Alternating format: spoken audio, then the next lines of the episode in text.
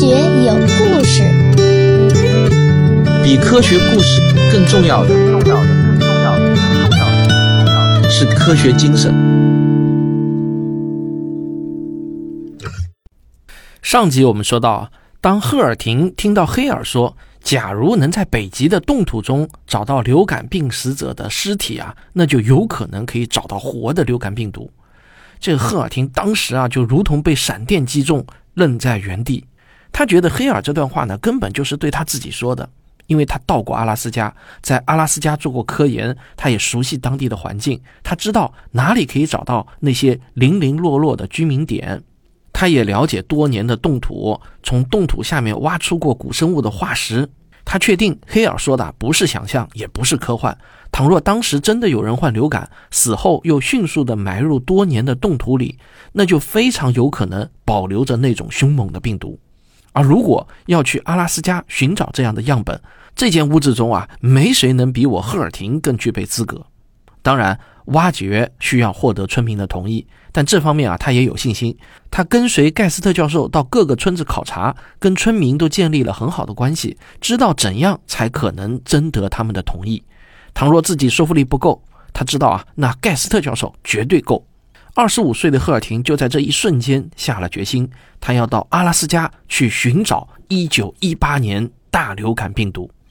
他跟系里提出了自己的想法，指导老师呢非常支持，同意把这个考察算作他在本系的研究工作，让他制定具体的计划。赫尔廷立即就给阿拉斯加的盖斯特教授写信，谈了自己的打算。他猜想啊，阿拉斯加的传教士会保存着居民的生死记录，包括病死的原因和殡葬地点，但是呢，他不知道怎么跟这些传教士联系。盖斯特啊，迅速给他回了信，告诉他阿拉斯加西部海岸的苏厄特德半岛地区值得考虑。一九一八年，那里有几个村庄遭受了流感侵袭，死亡惨重。盖斯特教授就把各处传教士的通讯地址寄给了赫尔廷，还告诉他，跟传教士联系的时候，可以说我盖斯特是介绍人，这是个很大的人情。凭盖斯特在当地的声望，他肯做引荐，那事情就好办多了。赫尔廷呢，就给各处的传教士发信询问合作的可能性。等待回复的时候啊，就开始研究阿拉斯加多年冻土的资料。碰巧啊，老板波特有个内兄呢，是国会议员，跟军方的关系密切。靠这层关系，赫尔廷就拿到了美国陆军保存的全国地理记录，其中就包括阿拉斯加的。全年每个月的地面和空中温度啊都有数据。赫尔廷根据这些数据，在地图上标出了多年冻土区域，再根据收到的传教士的回信，筛选出了三个最有希望的居民点。但是啊，万事俱备，没钱是不行的。所以接下来啊，最重要的事情是要申请经费。一九五一年三月，赫尔廷呢就正式向美国的国立卫生研究院提交了申请。但是不幸的是啊，几个月过去了，一直都没有回音。赫尔廷呢就写信去问，回复的内容呢总是一句套话，相关部门很多，请耐心等待。赫尔廷呢就感觉不对劲，于是呢他就请波特啊帮忙找他的内兄来问一下。一问之下，他们大吃一惊，原来啊美国陆军部看到赫尔廷的申请，居然横插一杠，暗中成立了自己的团队，拨款了三十万美元，要抢在赫尔廷之前去阿拉斯加挖病毒。居然还有这种事情啊！就听起来这个事情很不地道嘛。不过啊，军方或许也有他们自己的理由。当时呢，美苏冷战气氛很浓，双方啊都在暗中较劲，试图发展更尖端的武器系统，包括生物武器。听到赫尔廷的计划，陆军部呢就觉得这想法并不是天方夜谭啊。如果阿拉斯加有埋藏的病毒，西伯利亚也就可能有。倘若苏联人先找到了1918年的流感病毒，把它们做成了生物武器，那对美国的安全将是一个巨大的威胁。为了防止被苏联人抢先，陆军部呢就决定立即行动，还把这件事儿当作是国家机密，连赫尔廷啊都没有给他打招呼。赫尔廷知道了这个事情啊，立即就有一种被人出卖的感觉。老师们呢也都很同情他，波特更是决定要尽力帮助赫尔廷。他从一个大学的科研基金会争取到了一万美元。赫尔廷知道军方可以坐专机直飞阿拉斯加。所以呢，他一天都不敢耽搁啊！拿到资金，立即就购买必须的设备。几天之后，他跟自己的指导教授麦基和另一位病毒学家莱顿就登上了民航客机，经西雅图飞往阿拉斯加的费尔班克斯。这一万美元啊，真的在那个时候啊也不算太多。好在呢，这时候是六月，很多学校呢都已经放假了。赫尔廷啊也就重施故技，带着两位老师到学校去住五十美分一晚的学生宿舍。按照计划，赫尔廷啊他们要先到三个备选地点侦查，如果发现保存足够好的尸体，就打电话通知老师过来，大家正式开始挖掘和采集样本。阿拉斯加是没有出租车的，很多地方根本就不通公路，每个居民点之间的距离呢，动辄要有上百公里，往往啊都是要靠小飞机。当地的白人居民呢，有些人有飞行驾照，能够自己开飞机，赫尔廷他们就只能花钱聘请当地的荒野飞行员。这些飞行员啊，开飞机就跟城里人骑自行车一样熟练，善于在海滩临时找到一小片平地就起飞降落，所以呢，他们有这样的头衔。不过这个危险系数可也真够大的。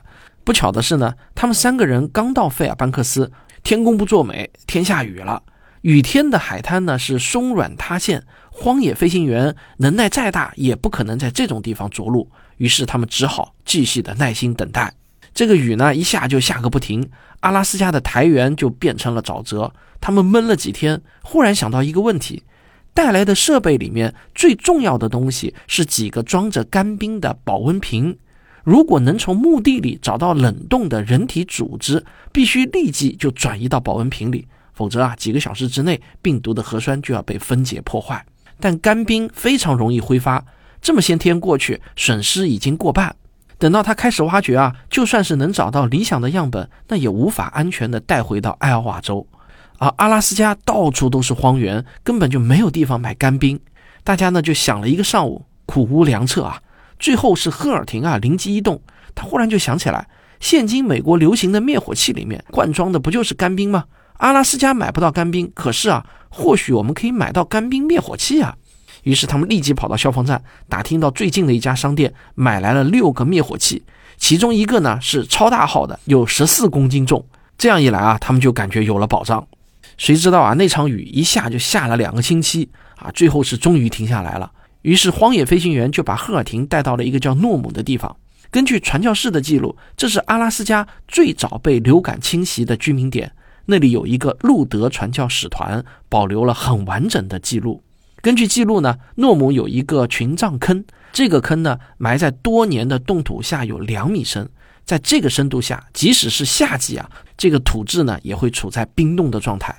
可是到现场勘察之后啊，赫尔廷就发现情况不对，因为墓地的附近啊有一条河，本来距离很远，没想到三十多年过去了，这条河有明显的改道，河岸离群葬坑的边缘已经不足两米，这就非常可能破坏保温效果。赫尔廷就用工具从河岸挖了一个测试的钻孔，果然啊，挖出来的土样已经解冻了。那么在这样的条件下，土层温度随季节变化，生物细胞冷冻再解冻形成的冰晶就会戳破细胞膜，毁掉组织结构。当然，这也就会毁掉里面的病毒结构。所以呢，赫尔廷只能放弃这个地点，转向下一处。威尔士是阿拉斯加最西端的一个村落。那场流感侵袭诺姆之后，又随着一位用狗拉雪橇送邮件的邮递员来到了威尔士。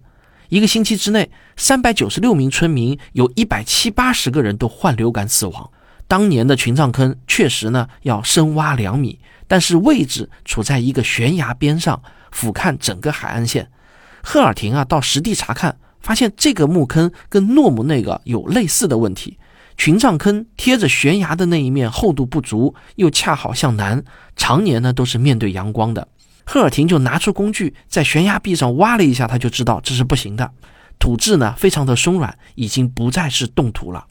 于是啊，三个备选地点现在就只剩下最后一个了，就是一个叫做布瑞维格的地方。这个布瑞维格呢，大致处于诺姆和威尔士的中间，距离威尔士呢有八十多公里。他们离开威尔士的那天啊，天气非常的恶劣。荒野飞行员在湿软的海滩上侦查了一番，用树枝画出了一条相对坚实的地皮，让赫尔廷就坐到飞机后座。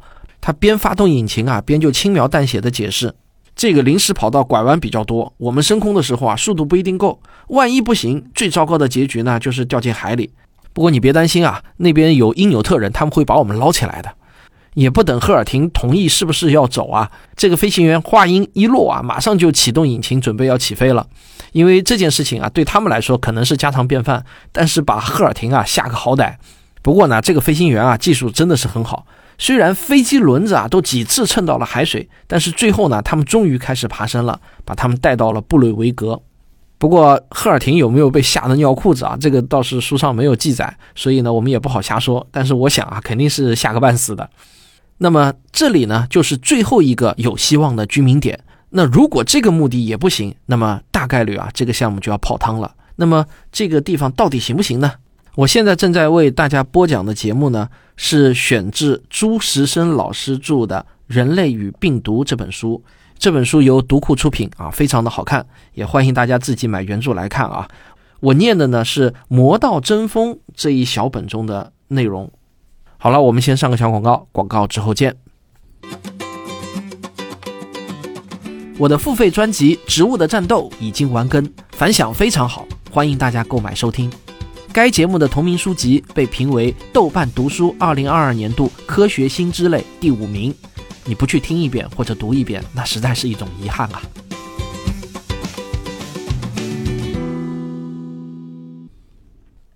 赫尔廷啊，忐忑不安地按照地图往前走，终于走到了那个群葬坑。他一眼看到那个群葬坑啊，心里就安下心来了。他就知道啊，这次肯定没有白来，这个地方没问题。这个墓坑呢，大约有九米长，两头立着木质的十字架。地表非常的坚硬，周边没有任何可能破坏地下状况的变化。流感是一九一八年的十一月来到布瑞格的，这个村子总共只有八十个人，居然有七十二个人因为流感死亡。剩下的这八个幸存者啊，其中又大多都是幼儿，真正活着的大人呢，可能也就两三个。所以这些病患者啊，他们刚死亡的时候呢，就根本来不及下葬，人手根本就不够。所以这些尸体呢，一直要等到来年的一月，就是过了两个多月之后，地方政府呢才从诺姆请来金矿公司的挖掘队伍，用机器钻孔，再用蒸汽和热水灌注，一点一点地化开冻土，挖出了一个两米深的坑，埋葬了所有七十二具尸体。我现在说起来轻描淡写啊，那如果说啊，我们真的是能够设身处地的去想一想当时的情境啊，还是挺挺恐怖的啊。八十个人的村子，七十二个人都死掉了，剩下的这八个幸存者，他们当时是什么样的心情啊？难以想象。不过好在啊，那个时候呢，刚好是一个深冬季节啊，是十一月份到一月份之间嘛，所以呢，尸体虽然在地表停留了有两个月之久，但是呢，一直都处在冰冻的状态，所以尸体内的病毒呢，很有可能依然是保存完整的。赫尔廷就找到了村长，并且呢，召开了村民大会。赫尔廷告诉村民啊，当年流感杀死了全村八十人里的七十二个，那是一种病毒导致的惨剧。我们现在有研究病毒的技术，但是手里啊却没有导致那场流感的病毒。唯一可能找到病毒的地方，就是这些墓地里的尸体。惊动了你们父辈的尸体，会让大家感情上有所难受。但如果我们能找到当年的病毒，弄清楚它为什么那么毒，那就有可能找到预防和治疗的办法。比如，我们可以制作针对这种病毒的疫苗。那么，即使这个病毒以后再回来，我们大家，包括我们的孩子，就不会再有这么惨痛的遭遇了。所以啊，听到他这一番话后，村民们呢，只是简短的商量了一下，就一致同意让赫尔廷挖开墓地。这让赫尔廷很高兴啊。不过呢，村民中没有人表示他们愿意帮忙挖掘。他也觉得啊，不好开口提这种要求。于是呢，他就自己一个人拿着十字镐和铲子开始挖。这个冻土啊，并不是像岩石那样坚硬和脆的，它其实呢是坚硬中带一点粘性的，有点像是那种夏天啊被晒软的那种柏油马路。所以这个十字镐砸下去啊，只留下一个浅浅的小坑，靠这样挖根本是挖不进去的。所以呢，赫尔廷想了想，只能是借助火来帮忙。于是他就到海滩捡来了枯木，把它们烧着了来烤热地面。但是烤热之后呢，也只能用铲子刮掉大约两寸厚的泥土，再往下也就挖不动了。怎么办呢？那就继续生火烤呗。所以呢，他就一边挖一边烧，烧完了继续挖，就这样子交错的进行啊。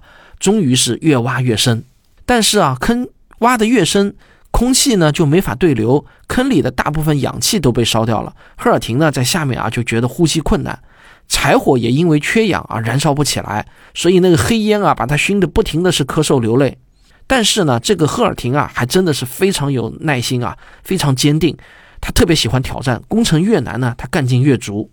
怎么办呢？啊，只好多等一会儿吧，等那个新鲜的氧气流进来，然后再烧嘛。而且阿拉斯加的夏天呢是没有黑夜的，是极昼，所以他每天呢可以工作十六到十八个小时。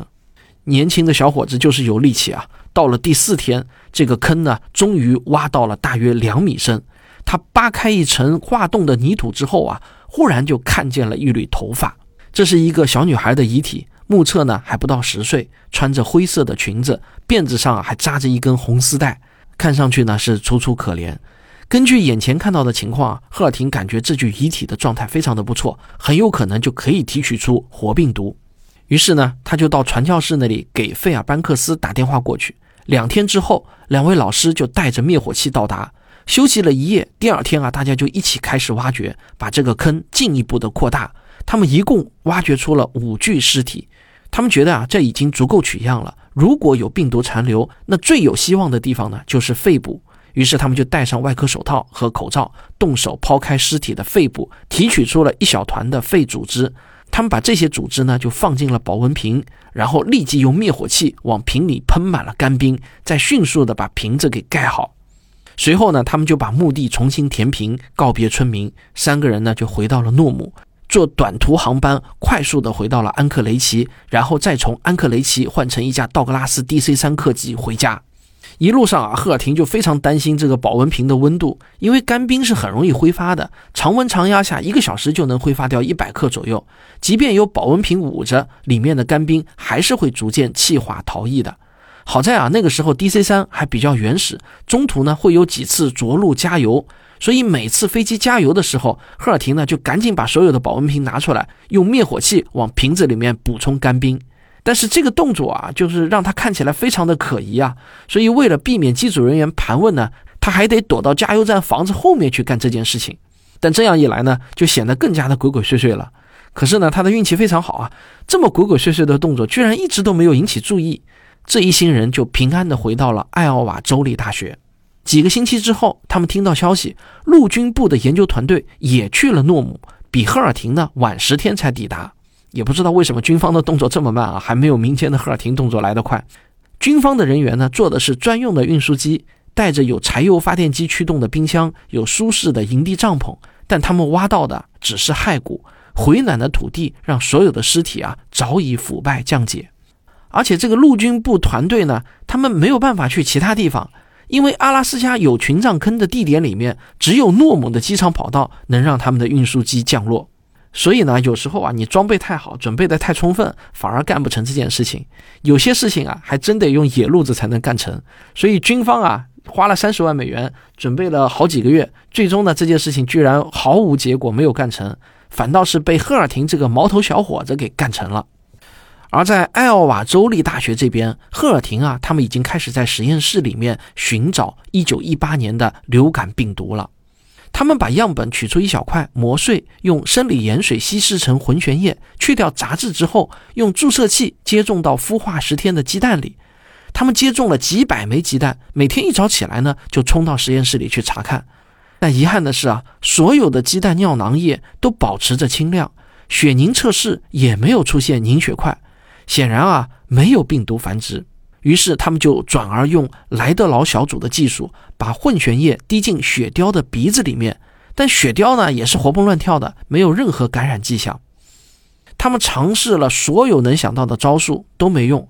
这些组织里面看来是没有活的。一九一八年的流感病毒，阿拉斯加的冻土的温度确实很低，但是还是没有能阻止病毒的核酸降解。核酸是基因的载体，是一切生命活动的根基。如果它降解了，那病毒当然也就不能再繁殖了。我们以今天的视角再来看赫尔廷的这次行动啊，从理论上来说呢，其实呢是有潜在风险的。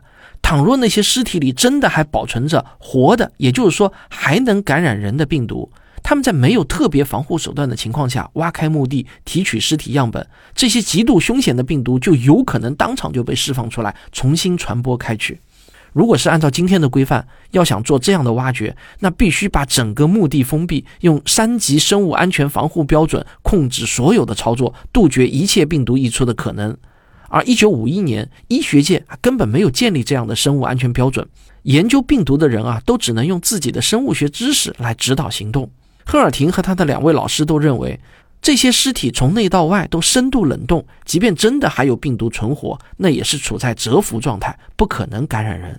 所以啊，他们更操心的是如何防范自己身上的现世病毒污染样本，完全没去担心自己或是围观的村民会不会被尸体里的病毒感染。